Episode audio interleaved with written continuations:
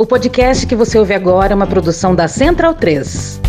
Opa! Você gosta do nosso trabalho aqui? Então considere apoiar a gente lá no PicPay ou no apoia.se barra medo e delírio. Valeu! A imagem do, da Marina no mundo, muita gente conhece. A imagem do Arthur Lira, não. E isso tudo chama a atenção do mundo e deveria chamar a atenção do nosso Congresso também. Não é por outra razão que a União Europeia arrumou os argumentos que queria para dizer que não dava para negociar um acordo de livre comércio com o Brasil. Preocupações com a questão ambiental. Me parece que o Congresso Nacional, até esse momento, está fechado na sua própria bolha, contente em impor derrotas ao executivo, mas talvez sem calcular os efeitos disso a médio e longo prazo. Efeitos que podem sim afetar o agronegócio brasileiro, que podem afetar os interesses desse mesmo Congresso. em Brasília. Vocês percebem a loucura? Legal. Olá, bem-vindos ao Medo e Delírio em Brasília com as últimas notícias do que restou do Brasil. Bom dia, boa tarde, boa noite. Por enquanto. Eu sou o Cristiano Botafogo. Cristiano, seu lixo. Seu lixo. Seu lixo. Seu lixo. Seu lixo. lixo. E Cristiano. Aquele verme maldito. E o Medo e Delírio em Brasília. Medo e Delírio, um beijo assim. pra eles, né? Fora seu Medo e Delírio em Brasília. É escrito por Pedro Daltro. Um abraço, Daltro. Pedro Daltro. Pedro Daltro. Pedro Daltro. Pedro Daltro. Esse é o episódio de 149 e 150. Ah, é? Foda-se. Bora passar pano? Não. Tá, mas bora tentar passar um pouquinho menos de raiva? Bora! Bora! Bora! Uma grande confusão. Negrou-se confusão. Uma grande confusão. Tá muito difícil de dar conta do Brasil, hein? Difícil. Pra caralho! Quem não aguenta bebe leite. Mas, ao que parece, trata-se de uma demonstração de fraqueza dupla. Como assim? Não entendi. Tanto do governo quanto do Lira. Olha só. Mas como assim, companheiro? Você pode perguntar. Vai todo mundo perto. Calma que a gente vai tentar explicar. Nossa história começa na terça-feira com o Renan Calheiros tweetando isso aqui, ó. Capricha, Renan. Vai, capricha, capricha. Triste exemplo. Lira é caloteiro, costuma não pagar o que deve. Fia porrada, guerreiro. Pior, desvia dinheiro público e bate em mulher. Caralho! Deu uma surra de duas horas em Juliene, a ex-esposa e mãe de seus filhos. Filho de uma puta! Confesso que aprovei a lei Maria da Penha pensando em punir meliantes como ele. Muito cruel! O Renan sabe como irritar o Lira. E o Lira aproveitou pra fazer mais uma chantagem pra cima do governo. Não é pra fazer chantagem ao governo. Porra, Lira! Bora pro Guilherme Amado meu amado, fica de brincadeira. Mano, cu, rapaz. e Natália Portinari no dia 30 no Metrópolis. O presidente da Câmara, Arthur Lira, fez chegar ao Planalto nessa terça-feira, dia 30, que quer a demissão do ministro dos Transportes, Renan Filho, em troca de aprovar a medida provisória do governo que reorganizou a estrutura dos ministérios. É. A medida provisória precisa ser aprovada na Câmara e no Senado até a próxima quinta-feira, dia 1. Se for derrubado, o texto fará com que o governo perca diversos ministérios. O Lira, muito irritado, Muito nervoso. negou na coluna da Naira Trindade, na coluna do Lauro Jardim, no Globo no dia 30. Abre aspas. É uma informação mentirosa. Quem disse isso no palácio está querendo uma confusão. E vai achar. Fecha aspas. Olha ela! Mas é, o Lira tava nervoso, muito nervoso? Isso me irrita! E aí, bora pro Rafael Veleda no dia 31 no Metrópolis. Interlocutores do governo no Congresso contam que Lira quer colocar aliados no Ministério da Saúde e nas três pastas hoje comandadas por indicados do União Brasil. Partido que não tem dado o apoio esperado ao governo, apesar de ter grande espaço na esplanada dos ministérios. O que, que é isso aí? Segundo apurou a reportagem do Metrópolis, o presidente da Câmara defende entregar essas pastas para partidos que hoje não estão no primeiro escalão, como o PP, sua própria legenda, e o Republicanos. E certo tá o Arthur Lira? Sarcasmo! Quer dizer, sarcasmo mais ou menos. Porque afinal, se o União Brasil não entrega nada, ou entrega muito pouco, e tem três ministérios, por que que ele, o Lira, que manda e desmanda no Congresso, não pode ter esses ministérios, hein? Na saúde, porém, a resistência deve ser maior. Certíssimo. Lula não gostaria de colocar a pasta comandada hoje por Nízia Trindade no contexto das trocas políticas. Tá correto. O petista, da mesma forma, resiste em abrir conversas sobre abrigar indicações políticas entre os ministros palacianos, que se encontram sob ataque de parlamentares e são acusados de ter culpa nos problemas de relacionamento do governo com o Congresso. Ministros palacianos seriam o Rui Costa, da Casa Civil, e o Padilha, responsável pela articulação política. E ao que parece, na quarta-feira, o Lula enfim entrou na articulação. Bora pro Tiago Rezende no dia 31 na Folha. Diante da crise com o Congresso, Lula convocou de última hora para amanhã, dessa quarta-feira, dia 31, uma reunião com o núcleo da articulação política do governo para discutir as derrotas na Câmara e a MP que trata da reestruturação ministerial. Segundo relatos, o presidente da Câmara dos Deputados, Arthur Lira, do PP de Alagoas, Ah, falou ao telefone com Lula por volta das 9 horas da manhã. O presidente teria feito apelo para aprovação da MP e Lira teria respondido que está preocupado com a credibilidade do executivo na casa. Pô, pega aí. pega aí. Pô, é isso mesmo? Arthur Lira? Olha ele! Preocupado com a credibilidade alheia. É uma hipocrisia generalizada. Bora pro Gustavo Zucchi e o Igor Gadelha no dia 31 no Metrópolis. Na conversa, o petista e Lira combinaram de se encontrar pessoalmente ainda nessa quarta para uma conversa a sós. A putaria tá aqui. Até o início da tarde, porém, o encontro ainda não tinha horário marcado para acontecer. Sou moleque doido, debochada. E o encontro presencial entre os dois não aconteceu. Aê, porra! Vai ver, o Lula não aceitou sentar Sentar na mesa. com quem vive colocando a faca no pescoço dele. Sabe?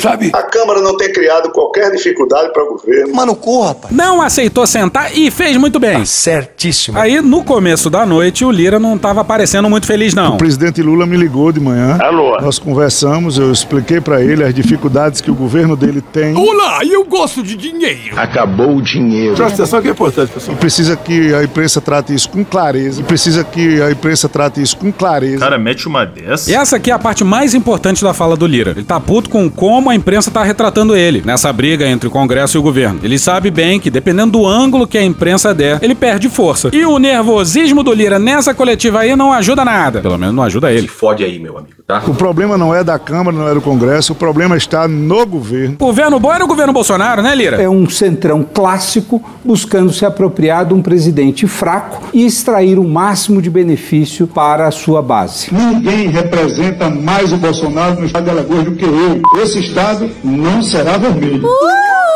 O problema está no governo, na falta ou ausência de articulação. Meu pau em sua mão. E eu não tenho mais como empenhar o meu papel em estar conduzindo as matérias do governo, as matérias do Estado, as matérias de interesse do país. O Lira é um grande estadista. Sai daqui! Vai embora, filha da puta! A gente tem dado o nosso máximo e os senhores e as senhoras acompanham o resultado dos painéis aqui na casa. É importante que as pessoas saibam, e eu venho dizendo que a realidade do Congresso Nacional não é a mesma, sem nenhum tipo de achaque, sem nenhum tipo de arrobo, sem nenhum tipo de achaque, sem nenhum tipo de arrobo. Não parece. Quando o achacador precisa dizer que não tem achaque, isso parece só reforçar como o Lira tá desesperado com a cobertura da imprensa. Quantas matérias mentirosas foram feitas hoje? Nenhuma, sério. Tem um site aqui de Brasília que noticiou que o deputado Arthur pediu o Ministério da Saúde e os Ministérios da União. Isso é uma inverdade. Tadinho. Tadinha, que barra! Isso não condiz com o jornalismo correto. Comuniquem o fato. Mano, corra, rapaz. Quem está se prestando a fazer isso não ajuda nesse momento. O Lira colocando a faca no pescoço do governo? Não. O Centrão chantageando o governo não pode ser. impossível. Não existe isso. O Centrão é apenas e tão somente um agrupamento de altruístas. Não há achaque, não há achaque, não há achaque. Novo, cara! Mais um não há achar que o Lira pede música, hein? Ô Lira, se acontecer, pede essa aqui, ó. Deu! Tá bom, já. Não há pedidos, não há pedidos. Falando sério? Não há novas ações. O que há é uma insatisfação generalizada dos deputados e talvez dos senadores que ainda não se posicionaram. E talvez esteja aí a saída do Lula, hein? Ô Lula, enche o Pacheco e o Senado de mimo. Se você quiser, eu te ensino aquela linguada no Acabou, peri. acabou, acabou. Já tá desvirtuando já. Mas não tem impeachment sem o Senado, né? Se chegar a esse ponto, porra, e puta que pariu, vamos combinar, né? Depois que o Bolsonaro, que fez o que fez, concluiu incólume quatro anos de um governo trágico, derrubar qualquer um que venha depois dele seria de um cretinismo atroz. Ainda mais no caso do sucessor do Bolsonaro ser o Lula. Ainda mais ele sendo derrubado, teoricamente, nessa hipótese aí, por um dos principais aliados do Bolsonaro. Meu amigo de longa data, Arthur Lira. Prezado deputado Arthur Lira. Se não é o Arthur Lira, esse cabra da peste de Alagoas, não teríamos chegado a esse ponto. Volta pra ele, então. Com a falta de articulação política do governo, não de um ou outro ministro. Isso é que tem que ficar claro. Sem nenhum tipo de dúvida, nós estamos fazendo um esforço sobre-humano Coitado! para que essas coisas tramitem, mas todos os senhores sabiam a dificuldade das pautas, como estava na Câmara, a gente tentando reduzir as matérias, para que não houvesse essa verificação antes do governo poder se organizar. E não se organizou até agora. O governo organizado era do Bolsonaro, né, Lira? O governo do, do ex-presidente Bolsonaro, ele descentralizava, acreditava e delegava. Portamento quem cuida é o Lira. Ele que libera verbo, o ministro liga pra ele, não liga pro presidente da república. Como que um parlamentar vai arbitrar a imensa maioria dos gastos discricionários, sendo que isso é uma tarefa tipicamente administrativa? Volta pro Lira do presente. O governo tem 130 votos no plenário dessa casa. Pois é, 130 de 513 deputados. Puxa daí, Lula. É pouco, é pouco. Pois é, é pouco, mas... Por que será? Bora pra matéria não assinada no Globo no dia 31, intitulada Apenas um em cada quatro votos de União, PSDB e MDB foi a favor do governo em projetos prioritários. Mas que filho da puta, olha aí, veja você. PSD, MDB e União Brasil entregaram apenas 25% dos votos para o governo em três das votações mais relevantes dessa legislatura. Pois é, e esses três partidos aí têm nove ministérios. Caralho! Caralho! Caralho! A análise que leva em conta as votações do marco temporal para a demarcação de terras indígenas, dos decretos do marco do saneamento e da urgência do PL das fake news aponta que as três siglas consideradas as bases da estratégia de consolidação da base aliada no Congresso ainda estão muito longe de justificarem o seu tamanho na esplanada dos ministérios. Pra caralho! Volta pro Lira. O governo tem 130 votos no plenário dessa casa, constantes. Né? Não sei se para MP, nós estamos tentando que não. Nós não votamos ontem, passamos o dia articulando hoje. Vamos agora conversar com os líderes, pegar o sentimento das bancadas. E quem resumiu muito bem o que aconteceu foi o Chico Alencar. A gente devia ter um pouquinho de dignidade e amor próprio pelos nossos mandatos. Estamos como palhaços aqui, desde 11 da manhã, como convocado pelo presidente da casa daí, onde Vossa Excelência está. E não acontece nada vem negociação. Ah, o Lula vai lá na casa do presidente, o presidente da Câmara vai na casa do Lula e está pedindo o ministério A, B ou C. A senhora chamou a Beyoncé para jantar e não me chamou também. É uma fofocada que rebaixa o parlamento. É um jogo pequeno. Isso Antônio Grande chamava pequena política e o seu intestino grosso, que fede. Nós estamos aqui há 8, 9, 10, 11 horas e não sabemos de nada nem vir informar aqui que vai atrasar uma, duas, três horas, cinco horas, não vai ter mais sessão, a MP vai caducar, o governo vai acabar, morrer ou vai ressuscitar, nem essa informação mínima. Volta pro Lira de novo. Chato pra caralho. Agora, não é por culpa do Congresso. Se hoje o resultado não for de aprovação ou de votação da medida provisória, não deverá a Câmara ser responsável pela falta de organização política do governo. Se fuder. Queria que ficasse claro para as senhoras e senhores. O presidente da Câmara, ele ajuda, ele é um facilitador. Ele não é líder de governo nem líder da oposição. Pois é, não é. Hoje em dia ele é. Infelizmente. Quanto mais um presidente que teve a votação que eu tive, com votos de todas as correntes e vertentes políticas dessa casa, eu tenho que respeitar a todos. Ai, ela é toda boazinha, ela é toda do bem, ela é tão galera. Ah, se fuder, sabe? Eu venho alertando o governo dessa inanição, inanição, inanição. Exatamente isso. Inanição. O que, que é um ato falho? Olha que lapso freudiano. Dessa falta de ação. Meu pau em sua mão. Que o Lira quer é poder. Ele tá acostumado com o mais fraco dos governos. Não tem nada a ver com isso. É verdade que o Lira não se conforma com a eleição do Lula. Bora pra André Sadino, dia 31 no G1. Aos líderes, o presidente da Câmara também começou a dizer que o governo acha que Lula ganhou a eleição, quando, na verdade, foi Jair Bolsonaro que perdeu. Qual foi? Volta pro Lira. Dessa falta de. de, de E morreu. Dessa falta de, de, de. Fiquei tão desconcertado. De pragmatismo na resolutividade dos problemas do dia a dia. É a afinação da interioridade. O nosso Pasquale Alagoano mandou um resolutividade. A gente ia mandar um. Nem existe isso, você tá inventando palavras. Mas ex existe. Canalhas! Na falta de consideração, na falta de atendimento, na falta de atenção. E não é possível que os senhores não estejam vivenciando isso.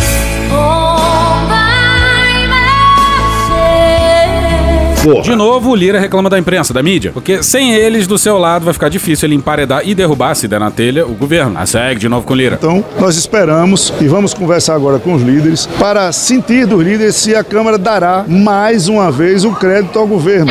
Porque quem está votando as matérias do governo, pasmem, são os partidos de oposição e os independentes. Pois é, a oposição vota junto só as desgraças, tipo na votação do arcabouço. E nós não temos, penso, os partidos que não têm essa obrigação política, não é? Não é uma matéria de vida ou morte para o país. E morreu. É uma matéria de organização do governo que, se der certo, parabéns. O governo vai ter a oportunidade de fazer a sua pauta. Se não der, eu penso que há outras maneiras de estruturar. Eu só não posso e nem vou ser responsável por um resultado positivo ou negativo. Se for positivo, todos os louros para o líder do governo, Zé Guimarães, que tem sido um herói bravo, lutando para que as coisas aconteçam. E o Lira elogiando alguém do governo assim não é de graça, né? Bora pro Renan Truff e o Fábio Murakawa no Valor no dia 31.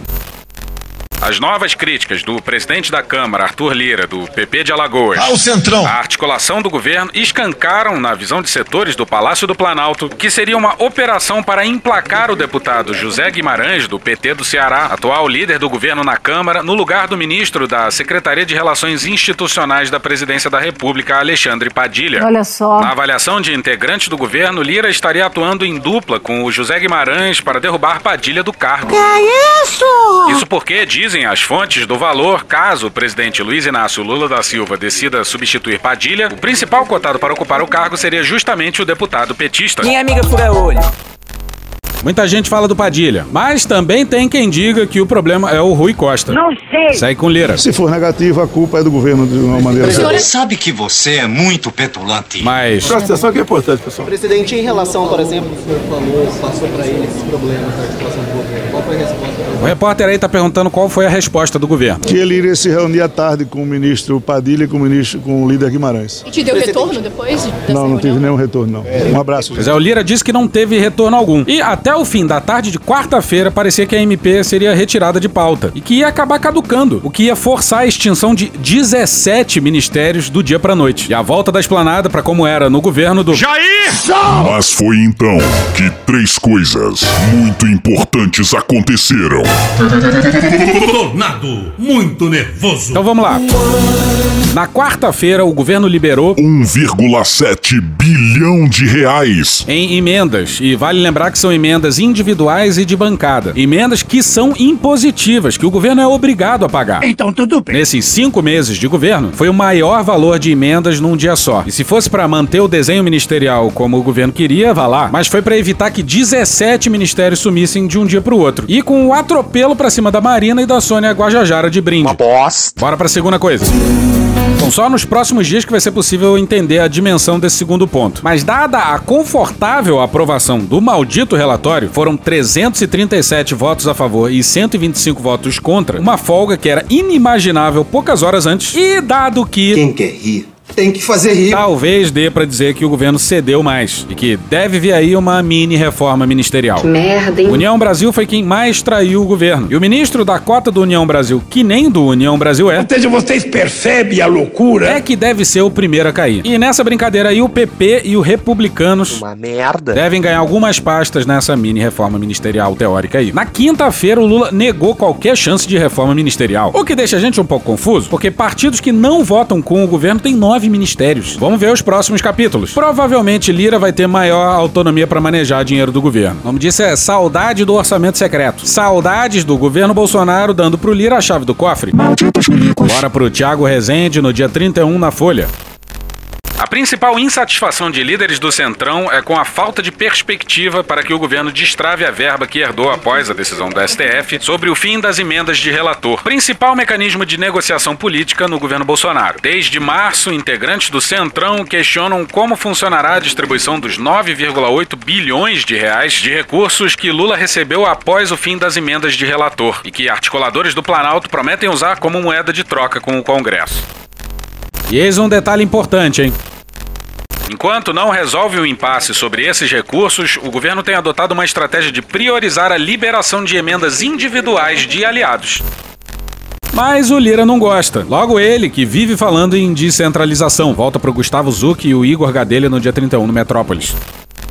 Na avaliação do presidente da Câmara, a negociação do Planalto no varejo diretamente com deputados significa um desrespeito e desprestígio com os líderes partidários da casa. Salvão, diga latino.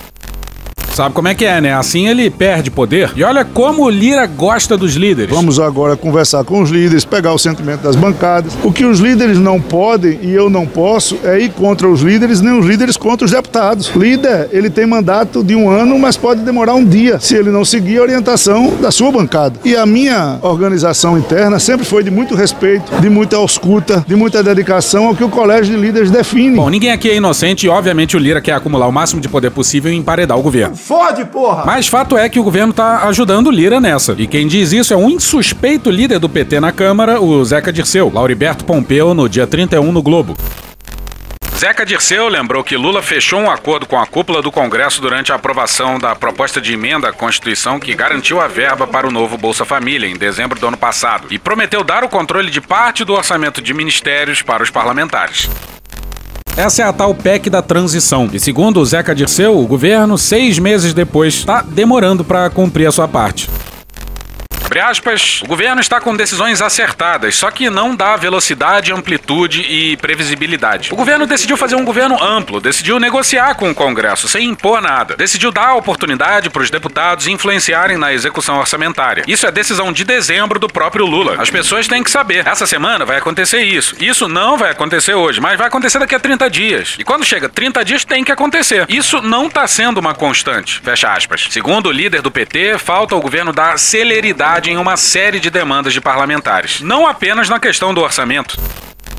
E a sinceridade do Zeca Dirceu é desconcertante. Abre aspas, tudo, desde uma agenda de um ministro que vai para um estado, desde a nomeação de alguém no terceiro escalão, passando pela liberação de uma emenda e chegando até um projeto de lei que às vezes aparece sem ninguém estar tá sabendo bem, ou um anúncio de um ministro que faz uma solução do governo que nem o Lula sabe. Até hoje, os deputados que não tinham mandato no ano passado não conseguiram cadastrar suas propostas nos seus municípios, universidades e hospitais. Isso é problema do Ministério da Ponta, que tem dotação orçamentária, que é fruto do acordo da transição do Bolsa Família. O orçamento não é do ministro. Foi feito um acordo e você não abre nem para cadastrar proposta, como vai empenhar e pagar? Fecha aspas.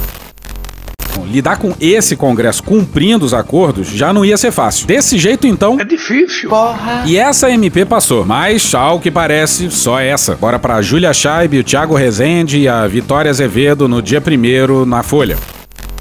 O presidente da Câmara, Arthur Lira, do PP de Alagoas, Não gosto de você. avisou a interlocutores do Palácio do Planalto que não irá pautar projetos de interesse do presidente Lula até que os deputados avaliem que o governo ajustou a articulação política e a relação com a casa. Muito petulante. O que, que você tinha falado mesmo, Lira? Sem nenhum tipo de achaque, sem nenhum tipo de arrobo. A Câmara não tem criado qualquer dificuldade para o governo. Esse bloco que foi criado não é para fazer oposição ao governo, não é para fazer chantagem ao governo. Porra. Obrigado. O Lira disse que para tudo, menos a reforma da Previdência. E vem mais uma reforma merda por aí. Não, brother. Mas ainda faltam peças nesse quebra-cabeça. Afinal, por que caralhos uma votação tão larga, tão folgada? Mesmo com o governo cedendo mais e mais, não faz sentido uma folga tão grande de votos. O que nos leva ao terceiro ponto. Puxa daí, Brian. E agora vem a parte boa. Atenção. Pra começar, o Toffoli. Do nada, do nadão. Devolveu um pedido de vista. Que deve ter deixado a família Lira desesperada. que boa, rapaz. Vai conversar. Bom, mas quer dizer, do nada, do nadão. Mais ou menos, mais ou menos. Bora pra Luísa Martins no dia 31 no Valor. No dia em que se agrava a queda de braço entre o governo federal e o presidente da Câmara dos Deputados, Arthur Lira, do PP de Alagoas, o STF liberou para julgamento um recurso do parlamentar contra a denúncia recebida em 2019 pela Corte. A análise do caso deve ocorrer na próxima terça-feira, na primeira turma. Em 2020, com votos dos ministros Alexandre de Moraes, Luiz Roberto Barroso e Marco Aurélio Melo, aposentado, o colegiado formou maioria para rejeitar a apelação e manter Lira réu por corrupção passiva. Olha que legal. Em seguida, o ministro Dias Toffoli pediu mais tempo para analisar os autos. Embora tivesse até o dia 19 de junho para devolver a vista, prazo previsto em resolução do STF, Toffoli decidiu fazê-lo nessa quarta-feira. Filha da puta.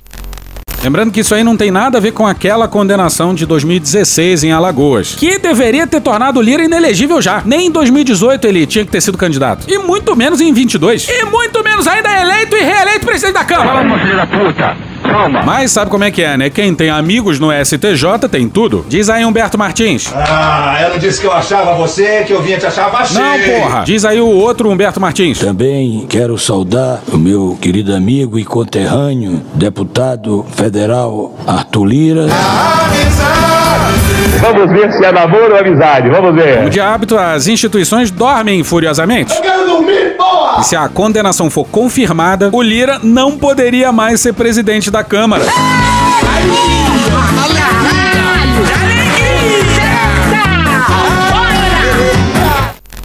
De acordo com denúncia oferecida em abril de 2018 pela então Procuradora-Geral da República, Raquel Dodge, Lira teria recebido propina de 106 mil reais do então presidente da Companhia Brasileira de Transportes Urbanos, a CBTU, Francisco Colombo, que buscava apoio político para se manter no cargo. E bora então pra denúncia. E vai aí um beijo no períneo pra alma abençoada que mandou pra gente o inquérito na íntegra.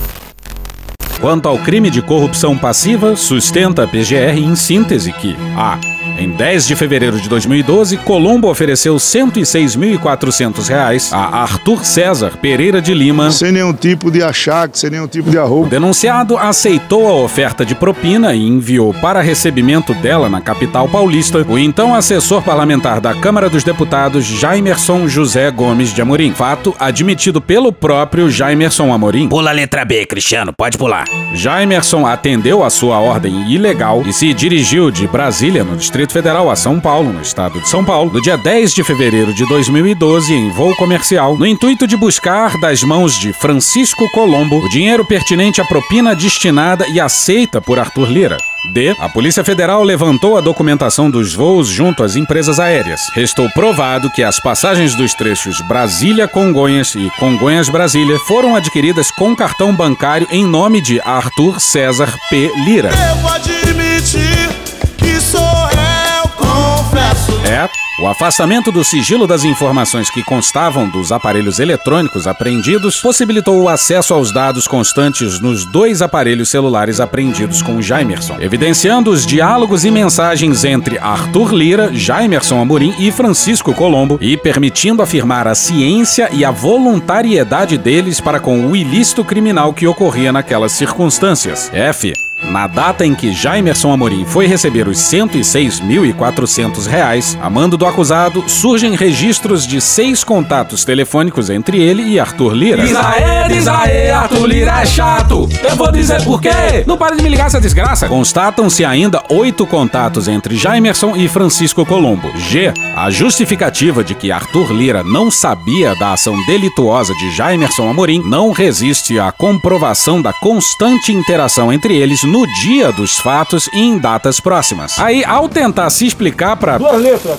PF. o Jaimerson se enrolou todo e disse que não conhecia o Lira. E o Lira, ao se explicar, também se contradisse várias vezes nas explicações dele. Primeiro, ele negou que as passagens tenham sido compradas no cartão dele. Ou seja, uma cara de pau. Aí depois disse que as passagens foram compradas no seu cartão sim, mas sem o seu consentimento. Pode ser até que soubesse, mas ele não estava tomando conhecimento. Puta que pariu, Marquinho! Então é daí que vem ajudante de ordens. É que talvez ele recebesse ordens. Claro, senão seria ajudante de surpresas. Eis aí o nosso estadista que fala em Delegar, acreditar e descentralizar. Essa denúncia da PGR aconteceu em 2018 e adivinha só o que que aconteceu em 2019? Em abril, sob nova direção, a PGR apresentou um novo parecer ao Supremo, mudando de ideia quanto à acusação. De forma discreta, estrategicamente discreta. A vice-procuradora-geral da República, Alindor Araújo, Totalmente drogada. afirmou que a denúncia anterior não poderia ter sido apresentada, pois foi baseada apenas em acordos de colaboração premiada. Contudo, ao analisar o caso em 2019, o Supremo entendeu que outros elementos de prova colhidos ao longo das investigações corroboraram os fatos narrados pelos delatores. Aspas, está demonstrada a intensa troca de mensagens e ligações entre Arthur Lira e o assessor. Fecha aspas, afirmou Marco Aurélio na ocasião. A Lindora tem a proeza de fazer a gente concordar até com o Marco Aurélio Melo. Que absurdo, cara. Imagina só, um festival de provas e contradições e a Lindora queria arquivar tudo. Por que será? Ninguém representa mais o Bolsonaro no estado de Alagoas do que eu, porque rolo osso junto com ele lá. E obviamente não foi coincidência o Toffoli suspender o pedido de vista nessa quarta-feira, né? A Daniela Lima, da CNN, deu uma boa explicação lá no Twitter.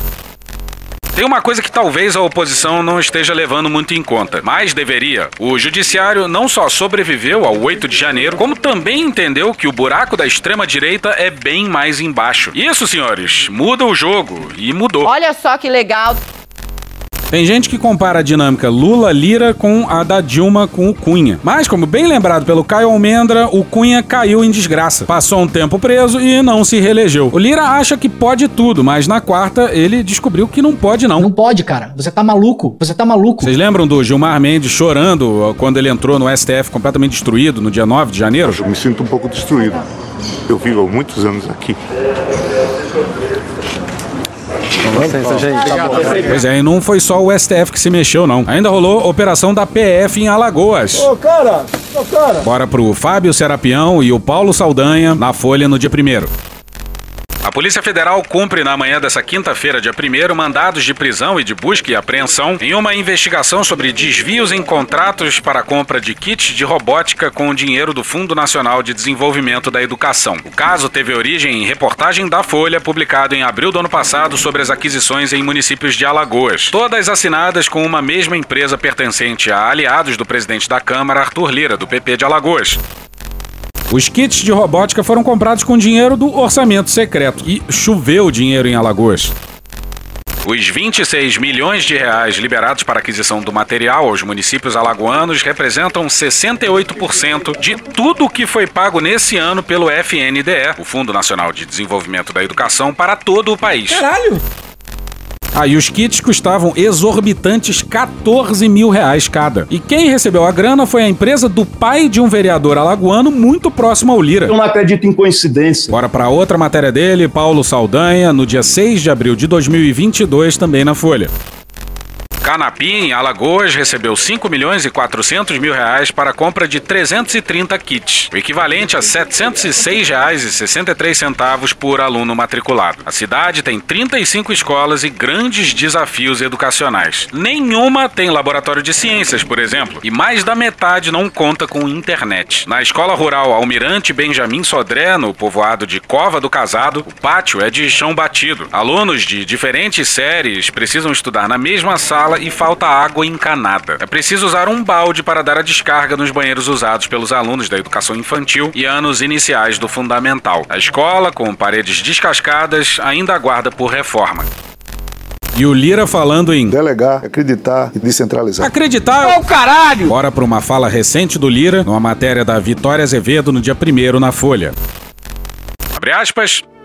Não posso emitir nenhum juízo de valor. O que eu posso dizer é que eu, tendo a postura que tenho em defesa das emendas parlamentares que levam benefícios para todo o Brasil e toda a população, não tenho absolutamente nada a ver com o que está acontecendo. E não me sinto atingido, nem acho que isso seja provocativo. As coisas são levadas pela polarização política. Porque veio o Twitter do Renan Calheiros, porque veio a operação há dois dias, porque é uma pressão do governo. Eu não vou comer essa corda, vou me ater a receber e a ter informações mais precisas.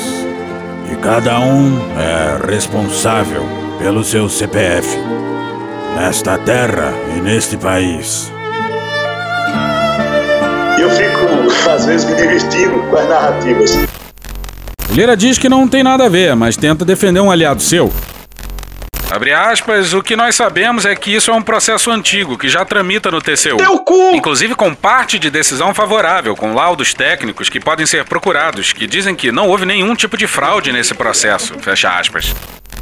E essas duas movimentações, da PF e do STF, são sinais de fraqueza do Lira. Quanto mais poder ele mostra, mais alvo ele vira. Traz pra mim, Marquinhos, traz pra mim. Inclusive vira alvo também da imprensa. Diz aí, Guedinho. Lira, a gente perguntou, Lira, o senhor acredita que a decisão do Toffoli em liberar para julgamento o processo em que o senhor é acusado de corrupção, no dia seguinte a Polícia Federal faz operação contra os seus assessores, o senhor acredita que isso tem como alvo a sua liderança política, ou seja, tentar enfraquecê-lo, ele disse que não na entrevista, que não pode comentar, que não deve nada e que, portanto, mas não, não pode comentar. Mas então, mais uma vez, eu vou usar aqui uma, uma fala do Omar Aziz sobre isso. O Lira não acredita, mas o que seria que está pensando o Lira? Mas como dizem os peruanos, As intenções são muito claras. Dá o crédito, Otávio. Dá o crédito aqui pro é, o Medo e Delírio, que é um podcast que tem esses Medo e Delírio, um beijo assim, para eles, né? Tem esses recortes assim de fala de político. Mas será que as intenções são, são muito claras? São assinantes aqui, são nossos fiéis telespectadores. Pois foi isso mesmo que aconteceu. Otávio Guedes simplesmente puxou o aplicativo do Medo e Delírio no celular dele, ao vivaço na Globo News. Fica aí um beijo para ele, para André Sadi e pro Daniel Souza. E caso você não saiba, tem versão do nosso aplicativo aplicativo para Android e para iOS. Tem uma porrada de vírgula sonora lá. Dá uma olhada lá que é de graça e é uma boa brincadeira. E, ao que parece, o Lula mandou um recadinho pro Lira. Quando a gente fala demais, a gente pode queimar a língua. Depois ele segue falando da imprensa, mas... Entendedores entenderão. Mas vamos voltar. Olha só o que saiu no Lauro Jardim no dia 2 no Globo.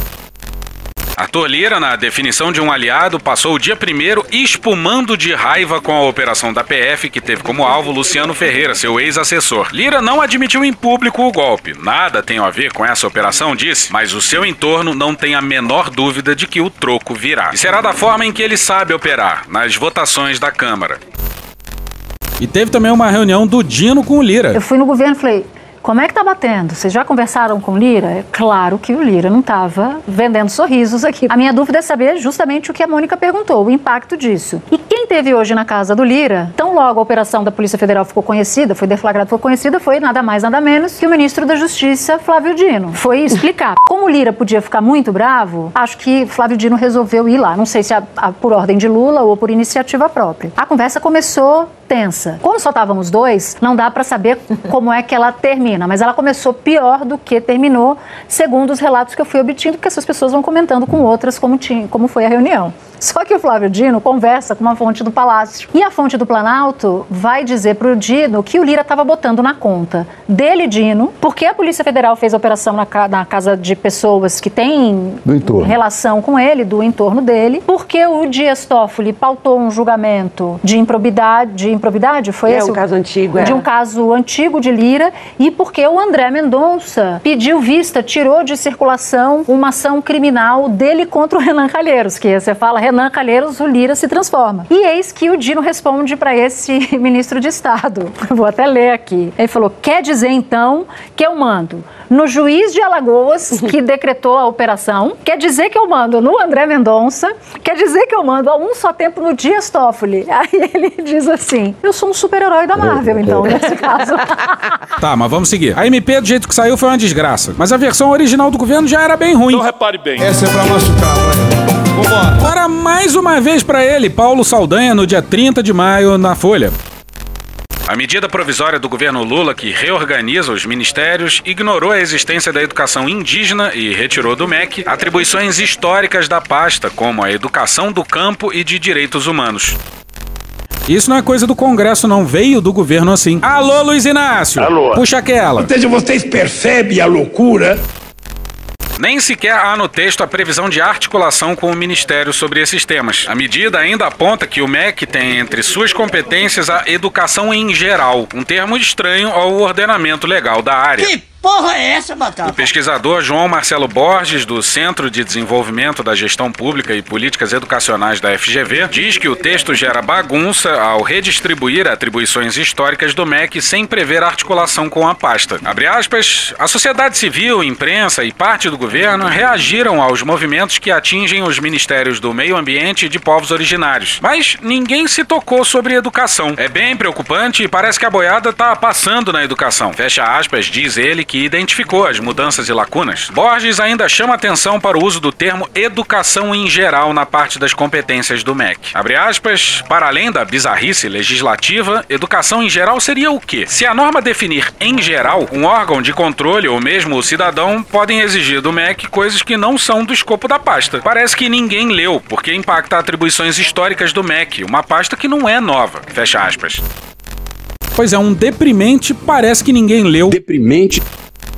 A educação indígena é totalmente esquecida no texto. A educação no campo, um dos grandes desafios do sistema educacional, aparece entre as áreas de competência do Ministério do Desenvolvimento Agrário e Agricultura Familiar. Essas alterações foram ignoradas pelos integrantes do MEC ao longo desses meses. O ministro da Educação, Camilo Santana, nunca falou sobre o tema.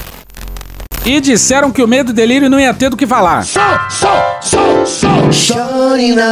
E hoje a gente fica por aqui. Esse episódio ou áudios de podcast, o assunto, choque de cultura, Gil Brother, Hermes e Renato, Galãs Feios, Samia Bonfim, Maria Rita, Xadrez Verbal, Mônica Debole, Breno Pires, Não Inviabilize, Alfredo Rolo, Globo News, Porta dos Fundos, História Pública, Estúdio CBN, Petit Jornal, Meteoro Brasil, Carla Bora, Kraftwerk, TV Brasil, Metrópolis, Anderson Alves, Papo de Política, Gui Gueto, Cuphead, Amaluta On, UOL, Gaveta, Januário de Oliveira, TV Brasil, de novo, Globo News, outra vez, quem é que faz essa lista? É você mesmo, Cristiano. Cala a boca! Opa aí, ó, 021 Richard, Furacão 2000, Poderoso Chefão, Flow, Poder 360, TV Câmara, Chaves, Drauzio Varela, TV Senado, MC Kelvinho, Câmara dos Deputados, TV 247, Metrópolis de novo, cara, tá foda hoje, hein? Jornalismo, TV Cultura, Cartoon Network, Clipes do Balde, Franciel Cruz, TV Justiça, Rony Von, Intercept Brasil, Vai Que Cola, Band de Jornalismo, Vitor Camejo, Rede Globo, Jorge Michael, SBT News, Sai de bamba! Turma da Mônica, CNN Brasil, Jornal Nacional, Dom e Juan, Leandro Rassum, Léo Santana, Titãs, Rita Lee, Estadão, Celine Dion, Flapjack, Lucas Rangel, Stallone Cobra, Nosferato Sound Effects, Brian McKnight, Futurama, Tropa de Elite, Catiuxa Canoro, Léo Stronda, Seu Pimenta, Portal Uai, Uga Uga, Fundo de Quintal, Silvio Santos, Orquestra Brasileira de Música Jamaicana, Vivaldi, Tim Maia, Desmascarando, Greg News, Canal GNT, Cara Tapa, Midcast, Menos é Mais, Bahia Cast, O Eco, Fala MR, TV Quase e The Office. Thank you! Se quiser e puder, pinga um lá pra gente no PicPay ou no apoia.se barra medo e delírio. Porra, doação ao caralho, porra. Não tem nem dinheiro pra me comprar um jogo de videogame, moro, cara? Assina o nosso feed no seu agregador de podcast favorito e dá uma olhada nas nossas redes sociais. E também no loja.medoedelirioembrasilha.com.br. Eu sou o Cristiano Botafogo, o Medo e Delírio em Brasília é escrito por Pedro Daltro e um grande abraço. Bora passar pano? Não. Mas bora passar menos raiva? Bora. Me permite uma parte? Não lhe dou a parte. Após ser votada na Câmara com direito a uma longa novela e no Senado, a MP da reestruturação foi finalmente aprovada no Congresso. Embora a organização ministerial não tenha mais risco de cair, foram mantidos os esvaziamentos do Ministério do Meio Ambiente e dos povos indígenas. Também na Câmara, o projeto de lei do marco temporal foi aprovado na terça-feira. A tese faz com que apenas terras indígenas ocupadas no momento da promulgação da Constituição de 88 sejam tituladas, colocando em risco demarcações futuras e até as já realizadas. O projeto segue para o Senado, porém, um julgamento marcado para o dia 7 de junho no STF pode decretar a tese inconstitucional. Acabou? Não. O Lula promoveu um evento diplomático forte, mostrou espírito de liderança, saiu de lá com um documento em que a América do Sul inteira se apresenta para o mundo como um bloco, que se fosse um país seria a quinta economia do mundo, um mercado com mais de 400 milhões de pessoas, e estragou tudo. Aí eu acho exagero. Insistindo em defender o regime do Maduro, que foi manchete no planeta. Quando bastava não falar nada, também disse isso ontem, o mundo inteiro faz vista grossa para ditador quando o ditador é parceiro comercial do país. E nem a hipocrisia é diplomacia. Biden negocia com a China. O Trump comemorou a parceria comercial com a China. Acabou? Não. Lira precisa entender, essa foi a versão e a frase que eu ouvi, que Lula não é Bolsonaro. Ele não aceitará chantagem. Ele não aceitará que a faca fique no pescoço. O que que Lula aceita? Negociar, ouvir, conversar, mas essa história de montar uma grande bomba para forçar o presidente a fazer o que A, B ou C querem, isso não vai rolar. Acabou? Não. Acabou, acabou. Beijinho, sigamos com muito amor e poesia. Ouve a voz do seu períneo. Senhoras e senhores, está encerrada esta sessão.